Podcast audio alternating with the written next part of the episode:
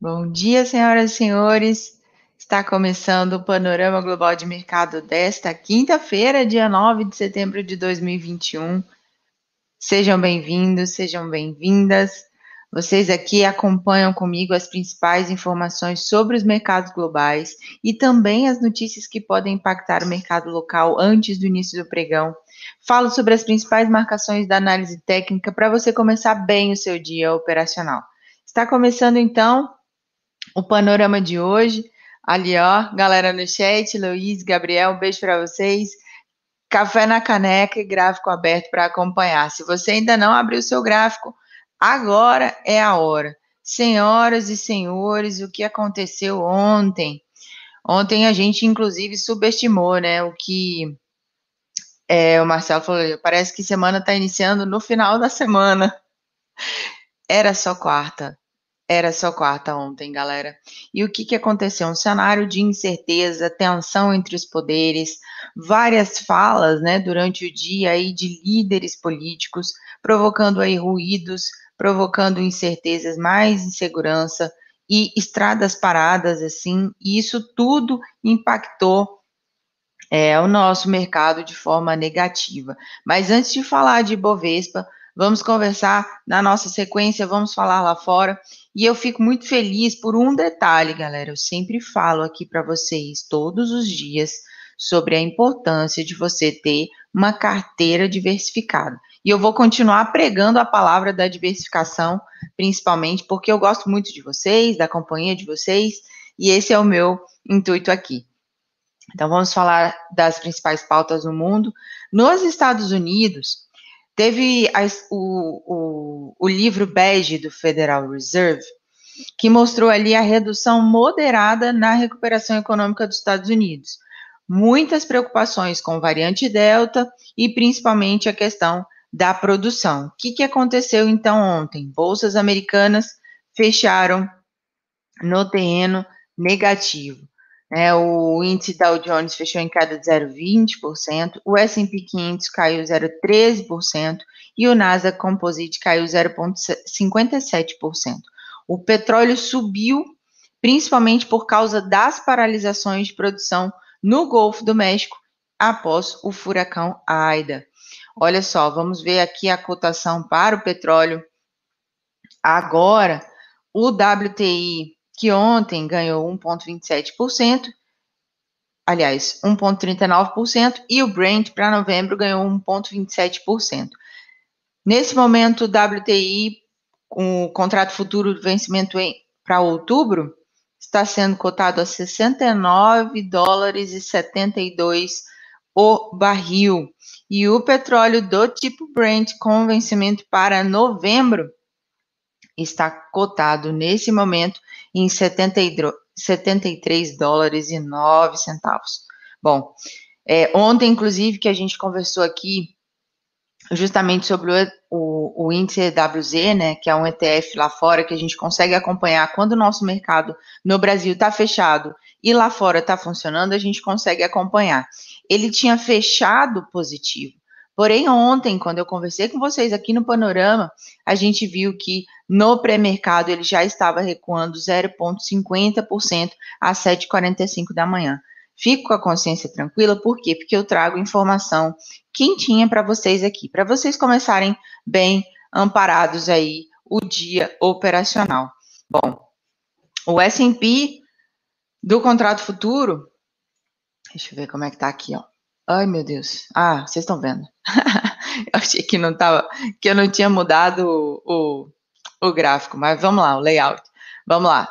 O S&P fechou em queda aí nos 4,511, seguindo entre as marcações. A gente tem uma tendência de longo prazo que é de alta é, e continua, só que tem movimento de correção. E ontem foi muito forte, inclusive, né? Tudo o que aconteceu no mundo. Temos então as marcações aí de suportes nos 4,507 e 4,470 e resistência dos 4,543 e 4,580. Vamos lá, vamos ver se esse S&P avua de novo, né, galera? Na Ásia, os principais índices acionários fecharam mistos. O Nikkei no Japão fechou em queda de 0,57%, o Xangai Composite em alta de 0,49% e o Dow Jones Xangai em alta de 0,38%. E agora vamos falar de Europa, né? O índice de referência alemão, o DAX, está operando agora em queda, uma pequena queda, né, de 0,02%. O índice francês, o CAC 40, em alta de 0,04% e o Eurostock 50 em queda de 0,09%. No Brasil, então, vamos falar de Bovão e Bovespa aqui no dia de ontem, né? Fez o que a gente chama aí, de acordo com a lenda da análise técnica, que é a piroca do Saci. O pregão fechou aí no 113,412, a mínima do dia tocou o nível de pivô aqui no 113,172. E como vocês podem perceber aqui também, galera, é... o volume financeiro estava vendedor aqui e ficou bem acima da média móvel de 21 períodos né, durante o pregão de ontem. E as nossas marcações aí continuam. Nossa marcação estava em 117 ali de resistência, né? 117,734 e 118,469. E os suportes, obviamente, a gente tem ali o próximo que seria no 112 093 e 110 887. Façam essas marcações também no gráfico de vocês. É, acredito aí que se o preço trabalhar abaixo dos 113, a gente vê mais quedas aí no dia de hoje. Vamos esperar, tem, tem muito ruído ainda, né? E a gente vai ter que aguardar essa abertura para saber como vai ser. Foi a pior queda percentual do Ibovespa e de pontuação também de fechamento aí em seis meses, o índice caiu mais de 4 mil pontos, 3,78%, né? E com isso o dólar futuro subiu, que foi a maior alta desde março, e contra... os contratos de juros futuros fecharam aí nas máximas da sessão. Deixa eu dar um bom dia para a galera do chat aí que eu não falei. Marcelo, Matheus, Gisele, Nelson, Jefferson, rapaz, hoje o dia, o dia tá bonito aqui, hein? Tá bem bonito. Que bom que vocês estão aqui. Explica direito esse negócio de saci. Ô, Matheus, expliquei lá no Reels, eu fiz o Reels. Não precisa mais que isso. Dá para ver. Figura, desenho, usa a sua imaginação. Vamos lá. Mini contrato de índice, o INV21, a sessão fechou em 113,830. É, a tendência de curto prazo é de queda, continua de queda. A gente viu aí uma pernada, né, bem acentuada de queda no pregão de ontem. Tivemos uma pressão vendedora muito forte também durante o pregão. E se o preço continuar trabalhando ali abaixo dos 114 mil, a gente pode acompanhar novas quedas no índice. A mínima do dia de ontem veio exatamente em cima do nível de, de pivô.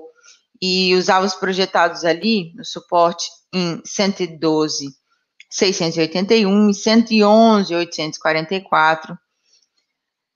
E resistências em 114, 819 e 116, 758. Esse aqui é o próximo nível de pivô, galera.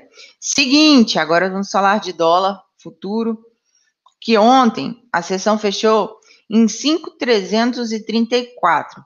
Lembra do nosso número cabalístico aqui no Panorama Global de Mercado, que era o 5300, e eu sempre falava ali é, do nível de, de preço, que estava ali no 5322, sempre falava desse número, e foi lá, inclusive, fechando acima.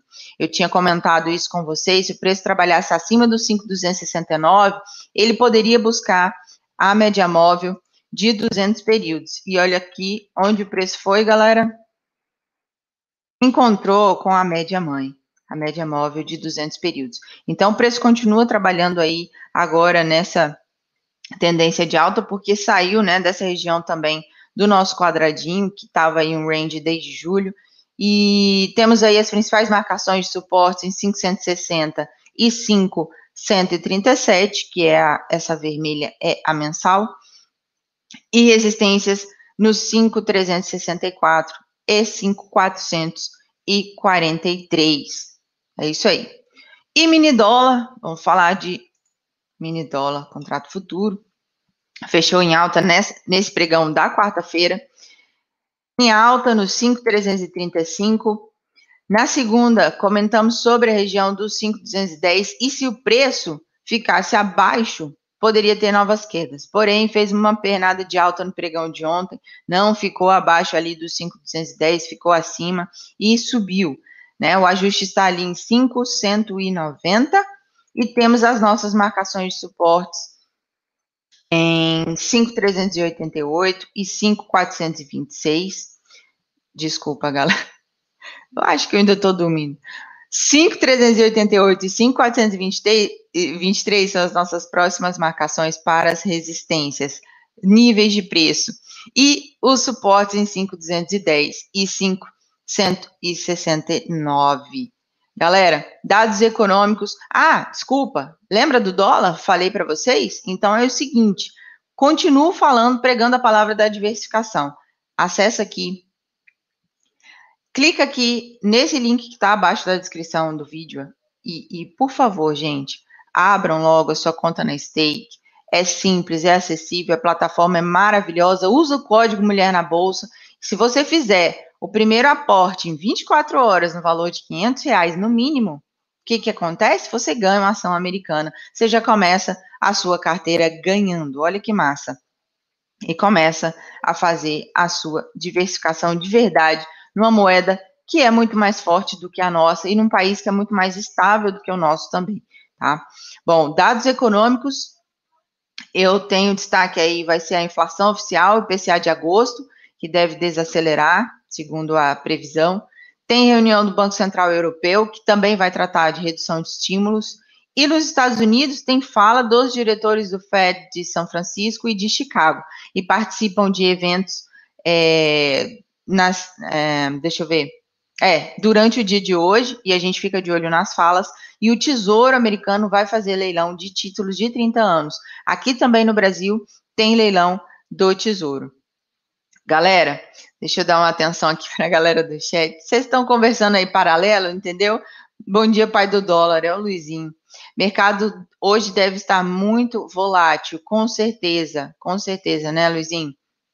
É, continua essas tensões, enquanto continuar, galera, essa questão política, esse embrólio, essa antecipação do cenário eleitoral, né, que se, deveria ser ano que vem, mas na verdade já começou o que era para ser uma campanha de vacinação, se tornou uma campanha de eleição, misturaram tudo, enfim, estamos vivendo nesse barco. Não queremos que esse barco afunde, mas a gente precisa tomar muito cuidado.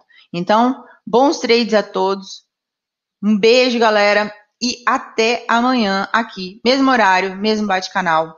Fui!